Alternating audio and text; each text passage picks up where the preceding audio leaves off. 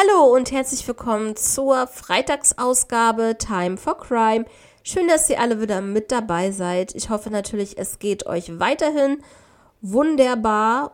Und ja, ich habe zum Anfang, bevor wir mit der Folge heute starten, noch eine kleine Werbung für euch ähm, ganz kurz erklärt. Da gehe ich gleich drauf ein, nur dass ihr Bescheid wisst dass jetzt einmal ein bisschen äh, Werbung kommt. Und ja, dann hören wir uns gleich zum ersten Fall wieder. Ja, wir sind schon im Dezember, meine Freunde. Ja, habt ihr denn schon die ersten zwei Türchen geöffnet? Also ich sage euch, ich bin total happy darüber. Ich habe einen super Weihnachtskalender, Adventskalender und zwar von Infused Energy. Da muss ich euch nur am Anfang kurz erzählen. Das ist ganz, ganz toll. Ich habe euch ja schon mal erzählt von Infused Energy.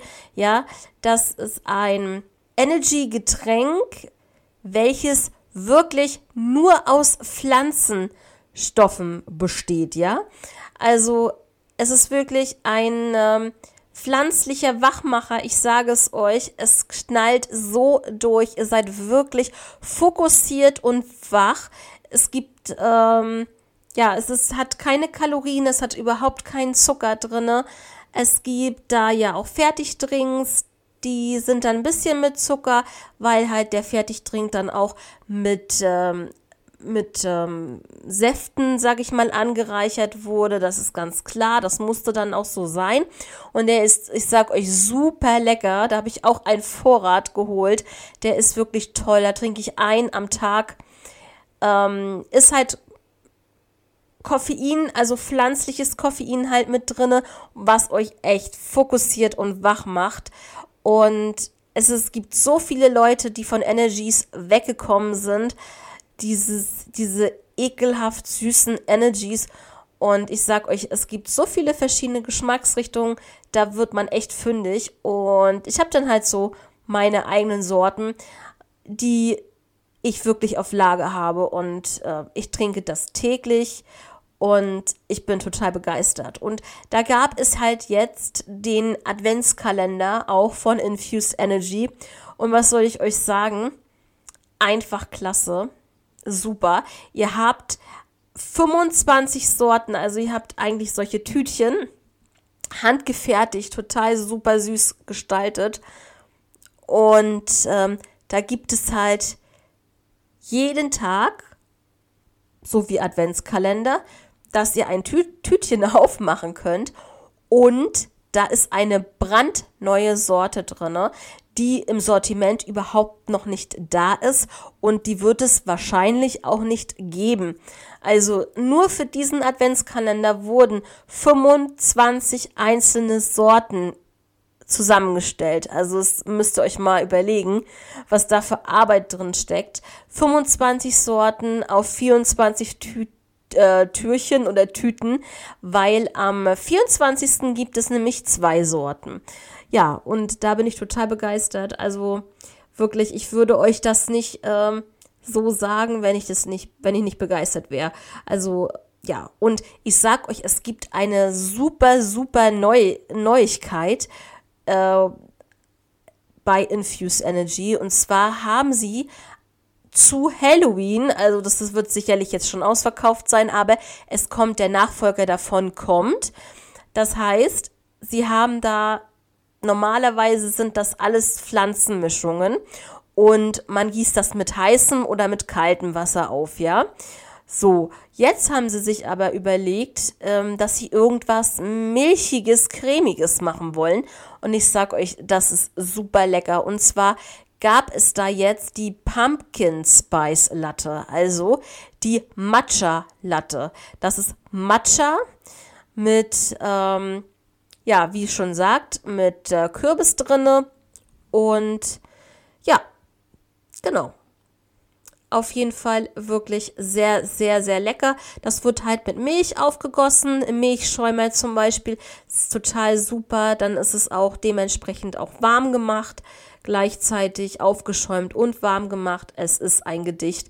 Und da kommt definitiv eine neue Sorte und da gab es halt immer Proben dazu, ähm, die man auch mal probieren konnte. Und die neue Sorte wird höchstwahrscheinlich mit Vanille und Karamell sein. Also Leute, schaut doch einfach mal vorbei. Ja, das ist die kurze Werbung von mir. Ähm, ich habe es jetzt ein bisschen ausschweifend gemacht. Das tut mir leid.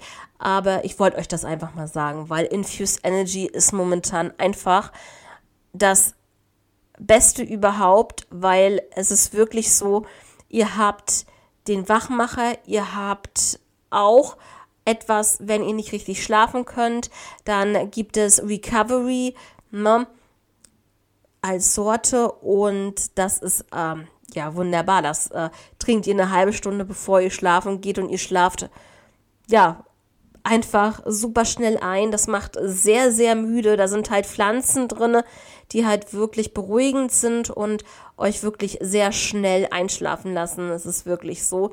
Und ja, wie gesagt, schaut einfach mal rein und mit dem Rabattcode KATI10 könnt ihr natürlich auch gerne 10% sparen, wenn ihr möchtet. Genau, das einmal dazu. Und ich schreibe euch das auch gerne nochmal in die Beschreibung. Und ja, dann würde ich sagen, starten wir in den ersten Fall für heute.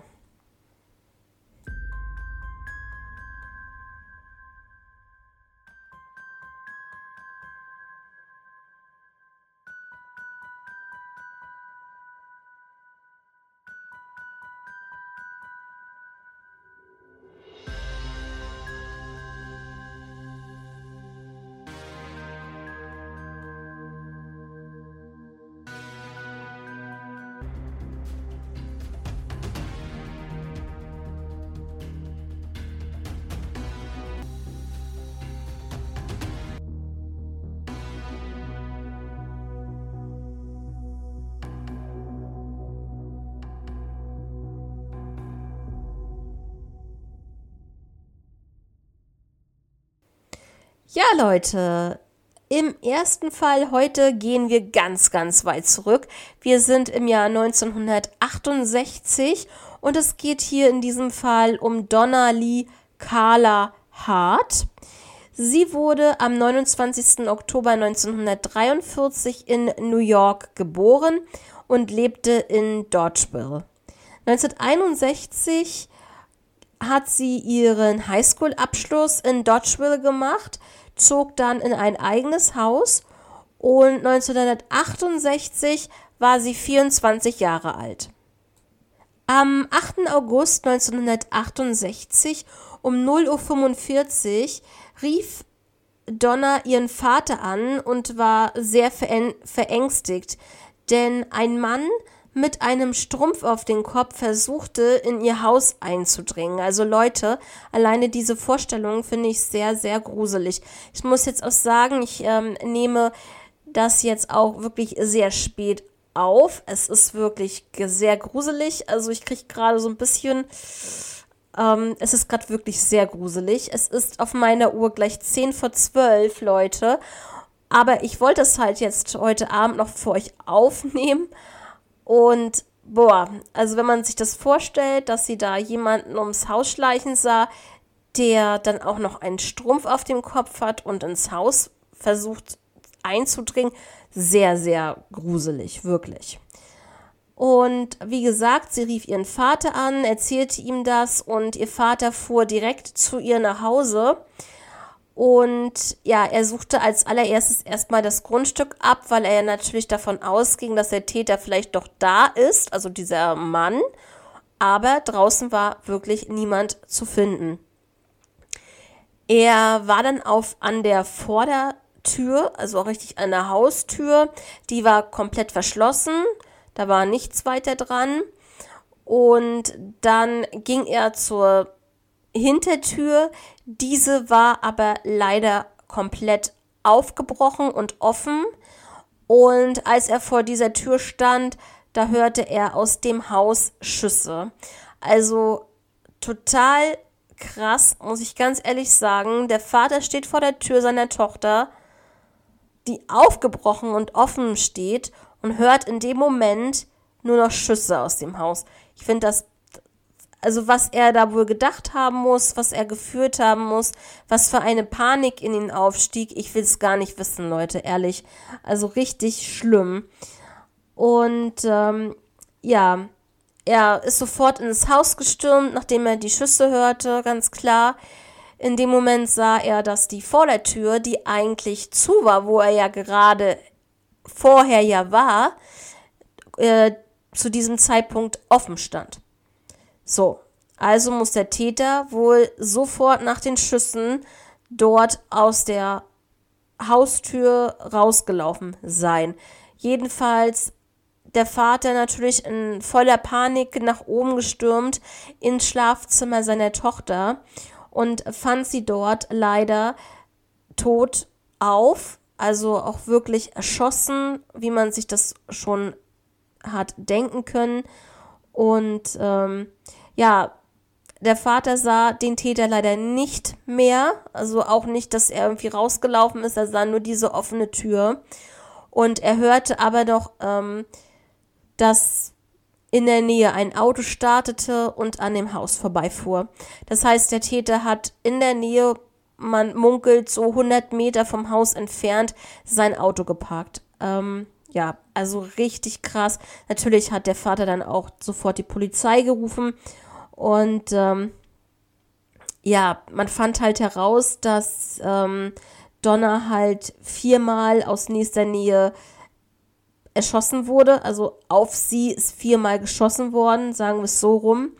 Und zwar mit einer halbautomatischen Pistole Kaliber 22. Die Tatwaffe wurde aber leider nicht gefunden. Ja, die Polizei hat dann das äh, ganze Geschehen noch so ein bisschen, ja, wie sagt man, rekonstruiert, ja. Also Donner soll wohl nach oben gelaufen sein in voller Panik, da der Täter dann durch die Tür, durch diese Hintertür drang.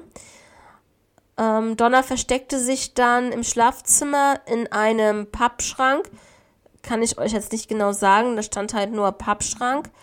Und ja, er kam natürlich ins Zimmer, hat sie gesucht, hat diesen Pappschrank genommen und ja, hat den dementsprechend zerstört, wie auch immer, und hat dann sofort, sofort, ja, viermal auf sie geschossen und ist dann wohl, wie gesagt, ähm, wie ich vorhin schon erwähnt habe, muss der Täter kurz bevor der Vater ins Haus ging,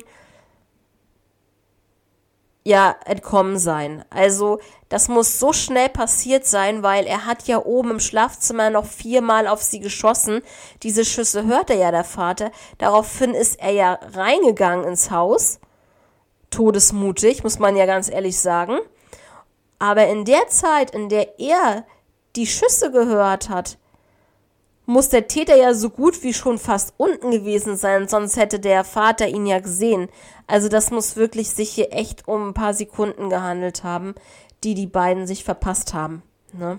Und wer weiß, was der Täter gemacht hätte, wäre der Vater wirklich noch äh, ihm Auge in Auge gegenübergestanden, Leute. Also, boah, das ist schon heftig. Ähm, ja, kommen wir zur ersten Theorie. Es war ein unbekannter Täter. Dazu gibt es keinerlei weiteren, weitere Hinweise. Theorie Nummer zwei, es war eine bekannte Person. Das heißt, diese Person ist mit einer reinen Tötungsabsicht in das Haus von Donna gekommen. Es war geplant, es war vielleicht irgendjemand, der sich gedemütigt gefühlt hat von ihr, der einen Hass hatte, vielleicht einen Hass auf Frauen oder ein Hass auf Donna selbst natürlich oder der vielleicht von Donna eine Abweisung erfahren musste. Das kann natürlich auch alles sein. Ja, mehr habe ich dazu leider nicht. Die Mutter von Donna wurde 96 Jahre alt, ist im Jahr 2016 verstorben. Ihr Vater, der sie ja fand, der starb schon im Jahr 1988. Und ähm, ja, wie gesagt, der Fall ist bis heute ungelöst. Er stammt aus dem Jahre 1968.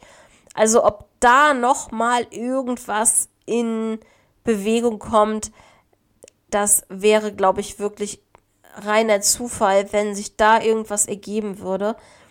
Also der Fall ist halt 54 Jahre her. Also finde ich es richtig, richtig, richtig, richtig krass, als ich den Fall durchgearbeitet habe. Also Leute, ähm, sehr grausam, sehr gruselig auch. Und auch gerade so, dass sie ihren Vater anruft und sagt, bitte hilf mir, hier will einer ins Haus. Der Vater fährt auch noch hin, hört die Schüsse ist so kurz davor, den Täter zu erwischen bzw. ihm gegenüberzustehen und findet dann seine Tochter da tot. Also es ist äh, ganz und vor allen Dingen die Frage ist ja auch noch, warum?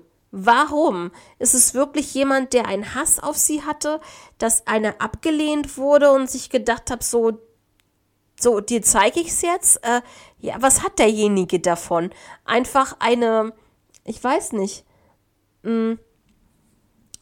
Ja, ich kann dazu nichts sagen, Leute. Ich fand das ganz, ganz furchtbar, als ich das durchgearbeitet habe. Also, ähm, wie gesagt, jeder Fall ist äh, auf seine Art und Weise furchtbar. Das ist ganz klar. Ob es Mord ist, ob es ähm, ein vermissten Fall ist, es ist alles furchtbar.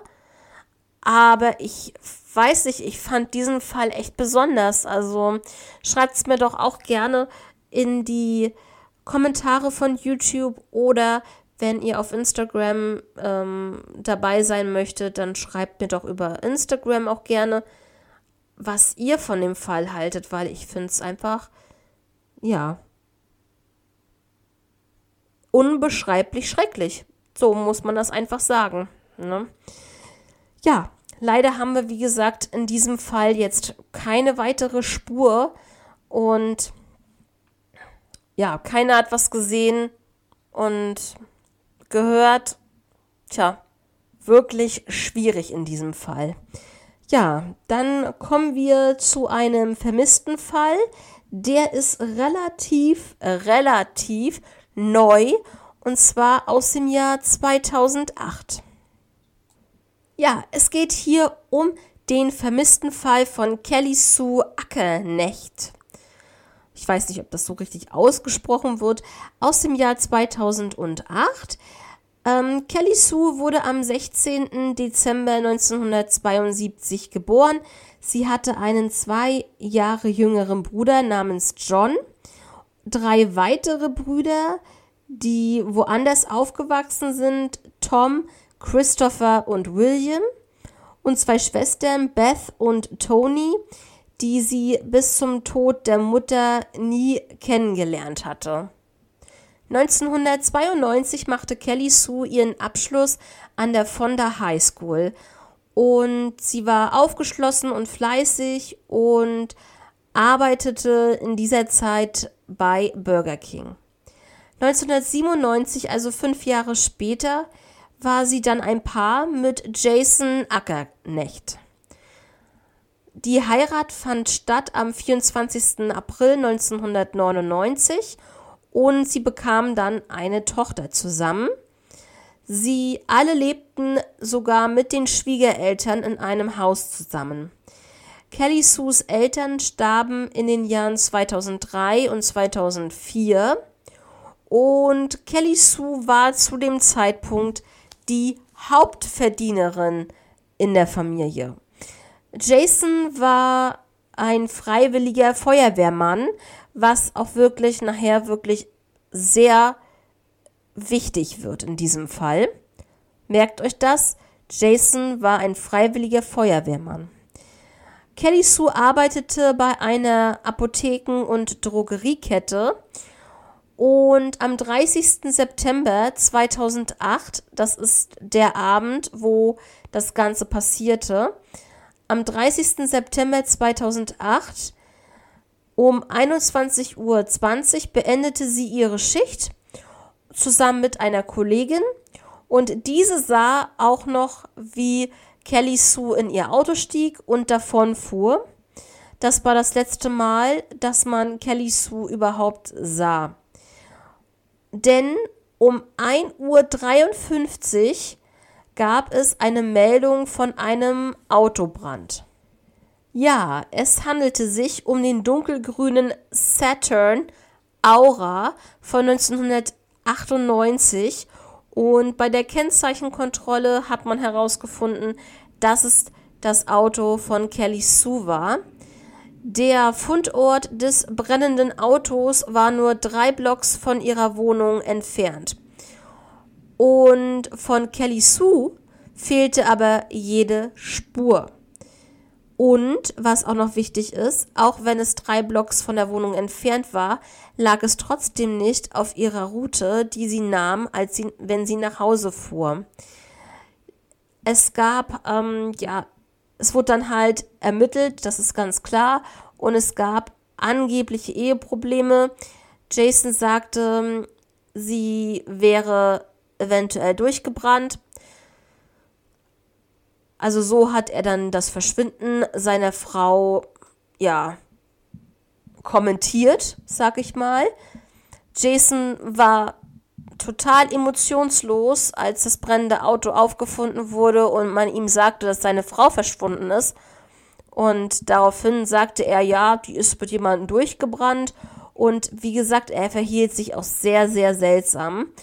Und ähm, ja, es gab Hinweise der Anwohner, die halt um, Mitter um Mitternacht herum Schüsse gehört haben wollen. Wie gesagt, dieser Autobrand wurde ja erst um 1.53 Uhr gemeldet.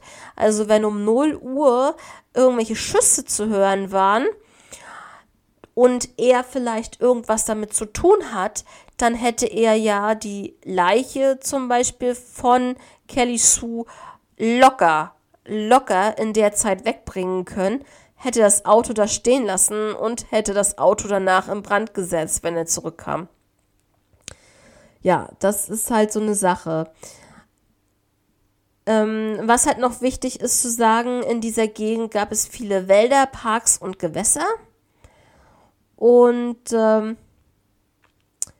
er sagte auch, also jetzt kommt das Wichtigere, er sagte in der Schule seiner Tochter auch, ich habe eine neue Freundin, brauche eine neue Mutter für mein Kind. Und er sagte dann auch unter anderem noch im selben Satz, hoffentlich findet die Polizei Kelly Sue nicht. So, und das eine Aussage von einem Ehemann, muss ich ganz ehrlich sagen, das ist, also Leute, wie ich immer sage, rechnet eins und eins zusammen und dann wisst ihr Bescheid. Ganz ehrlich. Also wenn er schon sagt, so hoffen, hoffentlich finden sie meine Frau nicht und ich brauche eine neue Mutter für mein Kind äh, und er hat schon eine neue Freundin, ja, was soll das denn?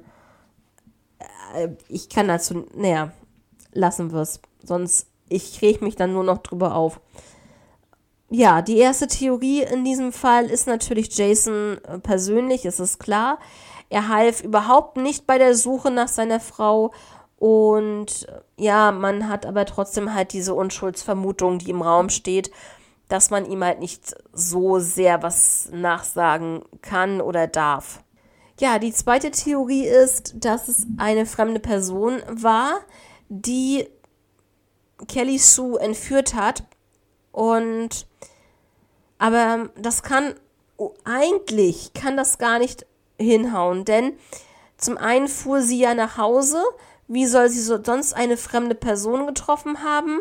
Das klingt halt im ersten Moment nicht plausibel, aber es kann natürlich sein, dadurch, dass ihr Auto da gefunden wurde, wo sie eigentlich gar nicht langfahren müsste, weil das nicht ihr Heimweg war, kann es natürlich auch sein, dass sie vielleicht doch angehalten hat und eine fremde Person, ein Tramper oder Tramperin mitgenommen hat. Das kann auch sein. Und äh, das weiß man halt natürlich nicht. Die dritte Theorie hier ist, dass sie freiwillig verschwunden ist, aber da sagt die ganze Verwandtschaft, es ist ja alles gut und schön, wenn sie da wirklich weg wollte aus ihrem alten Leben, aber dann hätte sie doch bitte ihre Tochter mitgenommen. Und das haben alle gesagt, also ist diese Theorie auch sehr unwahrscheinlich. Die nächste Theorie finde ich auch sehr interessant, dass sie Suizid begangen haben könnte. Kurz vor ihrem Verschwinden setzte sie nämlich ihre Medikamente ab, denn Kelly Sue hatte auch Depressionen, was ganz wichtig ist zu wissen. Sie, ähm, ja, das Problem ist aber, wenn sie sich jetzt wirklich umgebracht hätte, warum hat sie denn das Fahrzeug in Brand gesteckt? Ja, also das muss ja dann von ihrer Seite ausgegangen sein, dass sie das Fahrzeug angezündet hat, aber warum um alles in der Welt?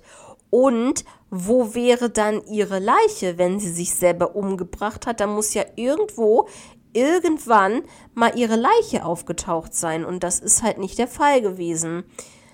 Und was noch sehr interessant wo, äh, war, ist, dass die Ermittler herausfanden, dass der Onkel von Jason in der Nähe des Tatorts, ich sag jetzt mal Tatorts, ähm, wohnt oder gewohnt hat, aber es hier keine Beweise für eine Tatbeteiligung gibt. Weil es kann natürlich sein, dass der Onkel, weil er in der Nähe wohnt, ja äh, Jason geholfen haben könnte, seine Frau zu beseitigen. Wenn es denn so gewesen ist. Ja, was meint ihr zu diesem Fall? Also, wie gesagt, man hat Kelly Sue überhaupt nirgendwo gefunden, man hat sie nie wieder gefunden. Und ähm, ich glaube schon, dass sie nicht freiwillig verschwunden ist. Ich glaube schon, wenn das so wäre, hätte sie ihre Tochter mitgenommen. Und das sage ich auch jedes Mal bei allen anderen Fällen. Also das kann ich mir nicht vorstellen, dass eine Mutter ihr Kind da alleine zurücklässt. Ähm, es gibt hier auch wieder einen Altersverlauf, also ein, ein Bild, was veröffentlicht wurde, wo man natürlich Kelly Sue ähm, gealtert zeigt, ganz klar. Sie denken auch, dass es ähm, dass Kelly Sue Opfer eines Verbrechens geworden ist und natürlich ist ganz klar, auch wenn es 2008 ist, es ist trotzdem ein Missing Cold Case die Ermittlungen stehen still. Heute wäre Kelly Sue 49 Jahre alt und die Belohnung würde bei 15.000 Dollar liegen. Nochmal einmal kurz die Beschreibung zu Kelly Sue.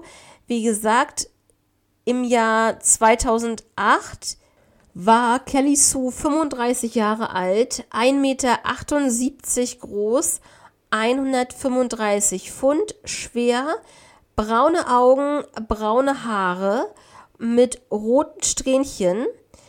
Sie hatte eine Brille auf mit einem hellbraunen Gestell. Ihr Mädchenname war äh, Kilcullen. Sie trug ein schwarzes Hemd, eine hellbraune Hose, eine Right Aid Schürze, pink-weiße Sneakers in Größe 8, hellbraune Strümpfe, Ohrringe, zwei Halsketten, eine Uhr, ihren Ehering und sie hatte eine schwarze Handtasche dabei. Ja, Leute, das zur Beschreibung von Kelly Sue Ackernecht. Und ja, was sagt ihr dazu? Also, es ist wirklich ein sehr kurioser Fall wieder mal mit einem Verschwinden aus dem Jahr 2008 und ja, immer noch ungelöst. Ja, das war's dann auch schon für heute. Ich wünsche euch jetzt ein wunderschönes Wochenende und ähm, ja, und eine schöne Adventszeit natürlich auch. Das wollte ich euch noch sagen. Und ansonsten hören wir uns wieder am Nikolaustag. Ja, Dienstag ist schon der 6.12. Da kommt wieder eine neue Folge, wie gewohnt, online. Und dann hören wir uns am Nikolaustag. Also bis dahin ein schönes Wochenende für euch. Bis dann. Ciao.